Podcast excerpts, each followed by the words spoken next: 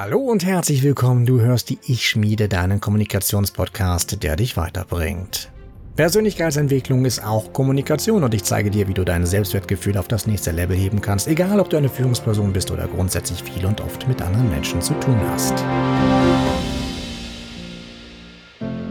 Dieses Mal schauen wir uns die sieben Fragetechniken an und wann du sie benutzen kannst. Und denke daran, es geht hier nur um dich.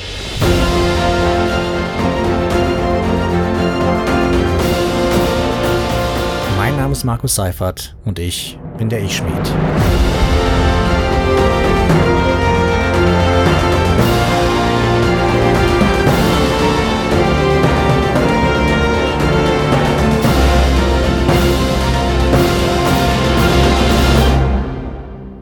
Kennst du die sieben Arten der Fragestellung und weißt du, wann du sie benutzt und wann besser nicht?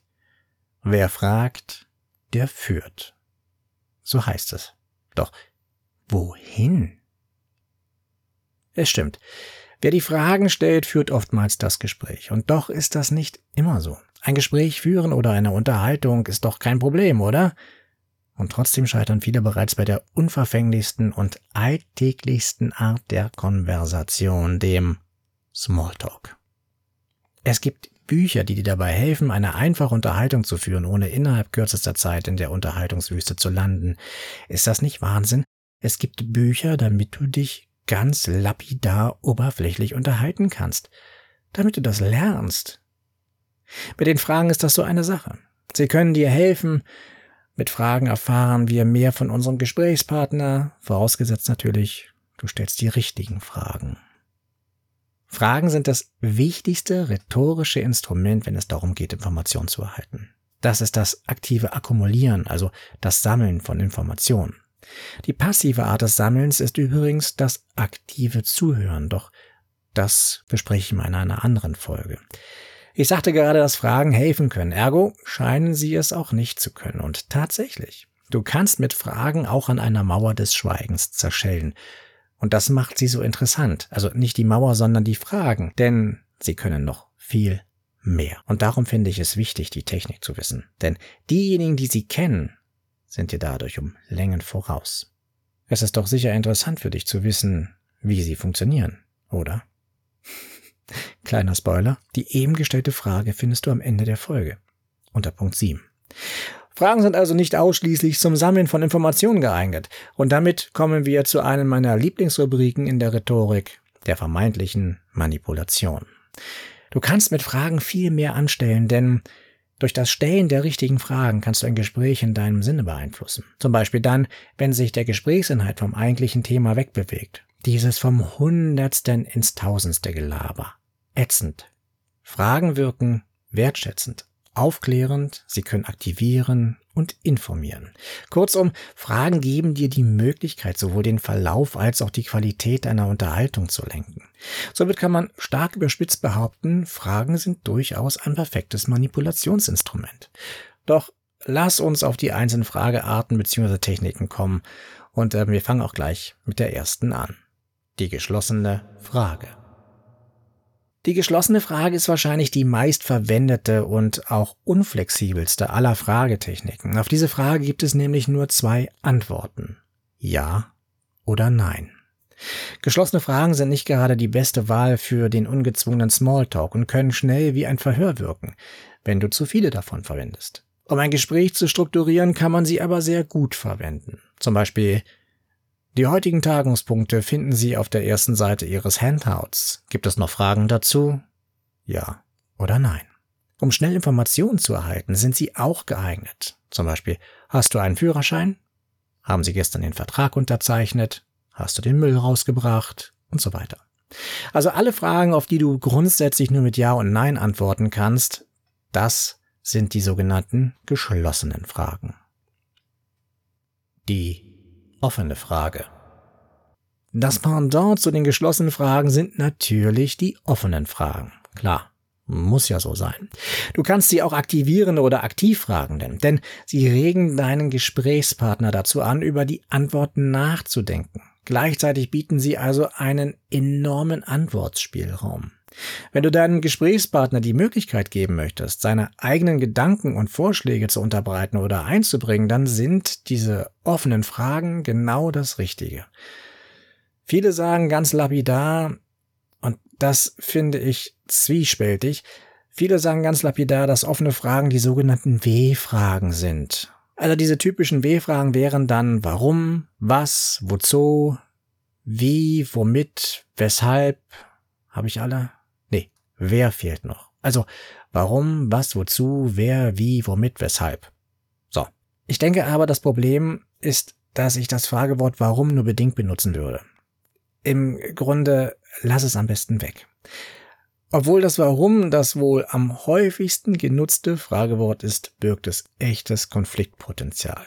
Also lass es weg. Ich erkläre dir auch gern meinen Grund. Das Wort Warum schwingt immer in Sätzen der Vorhaltung oder Vorwürfe mit. Warum hast du mich nicht angerufen, wenn du später kommst? Warum hast du den Müll noch nicht rausgebracht? Warum steht die Maid schon wieder neben, anstatt im Kühlschrank? Warum gehst du immer mit deinen Freunden weg und nie mit mir? Bin ich dir etwa peinlich? Ich könnte das jetzt wahrscheinlich schon lang machen. Ich denke aber, du verstehst, was ich meine. Und natürlich kannst du auch das Wort warum nutzen. Warum leuchtet der Mond, wenn er doch gar kein Stern ist? Warum können Menschen unter Wasser nicht atmen? Warum sagt man zu einem Baum Baum? Das gleiche Wort, unterschiedliche Themenbereiche, unterschiedliche Schwingungen. Benutze für die erste Fragestellung ein anderes Wort, wenn du einen möglichen Konflikt vermeiden möchtest. Hast du die Milch rausgestellt, damit sie Zimmertemperatur bekommt? Klingt gleich viel netter, denn zum Backen braucht man ab und zu Milch dieser Art. Dein Gegenüber kann dann immer noch einlenken. Konfliktpotenzial erkannt und gebannt. Und nur, weil du ein Wort ausgetauscht hast. Das ist krass, oder? Kommen wir zur dritten Technik. Die Alternativfrage. Diese Fragetechnik empfehle ich gern bei einer Terminfindung, um zu 95 Prozent sicher sein zu können, dass der Termin auch stattfindet. Versicherungsvertreter oder wie man sie auch immer nennen möchte, jetzt neuerdings habe ich das Wort gehört, sie sind jetzt Vertrauensleute, also Vertrauensleute benutzen diese Technik, wenn sie wirklich gut sind und darauf aus sind, zu 95 Prozent die Termine auch wirklich wahrnehmen zu können. Aber darüber werde ich mal später eine Episode machen. Bleiben wir bei der Alternativfrage an sich. Alternativfragen sind im Grunde geschlossene Fragen, denn sie lassen dem Gegenüber kaum Spielraum. Aber durchaus mehr als ein Ja, Nein. Es gibt bei einer Alternativfrage nur zwei Wahlmöglichkeiten. Wann benutzt du diese Art der Fragestellung? fragst du dich jetzt vielleicht. Wenn du ein klares Ziel verfolgst, dann kannst du mit der Alternativfrage sehr schnell zum Ergebnis kommen und verhinderst generell ein Nein. Denn man kann auf eine Oder-Frage, also der Alternative eben, weder mit Ja oder Nein antworten. Mit der Fragestellung gibst du deinem Gesprächspartner gleichzeitig auch eine Wahl, wenn noch etwas gesteuert. Und wahrscheinlich benutzt du diese Technik bereits selbst. Und wenn nicht, dann frage doch einfach beim nächsten Mal nicht, was man essen möchte, sondern eher, ob es italienisch oder asiatisch sein soll. Probier's einfach mal aus. Bevor ich gleich zu den rhetorischen Schwergewichten komme, sehen wir uns jetzt die Nummer 4 der Fragetechniken an. Die rhetorische Frage.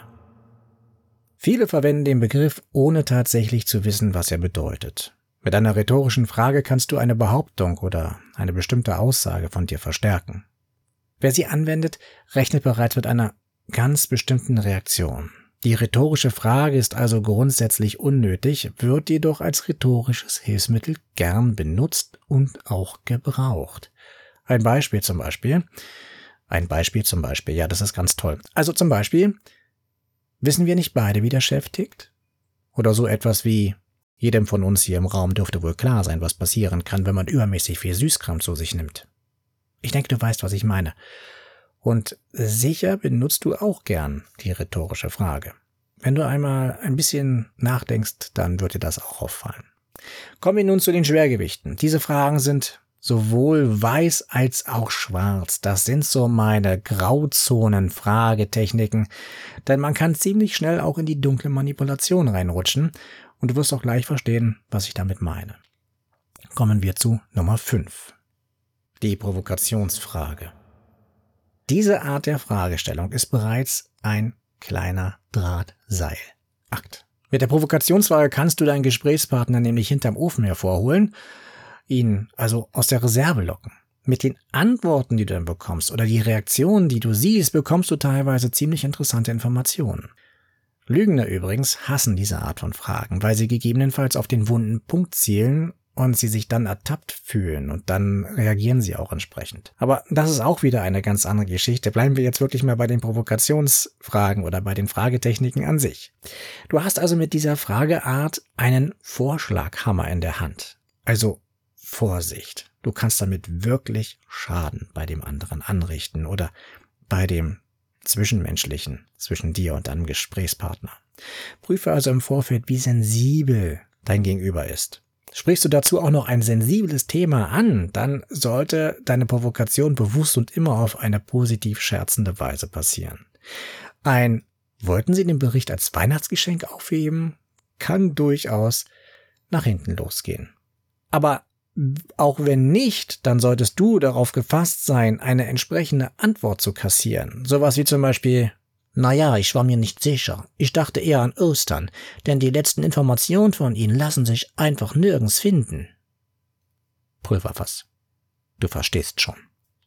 Auf der einen Seite hast du das und auf der anderen Seite kannst du die Fragen natürlich auch dazu nutzen, um einen möglichen Konflikt zu entkräften.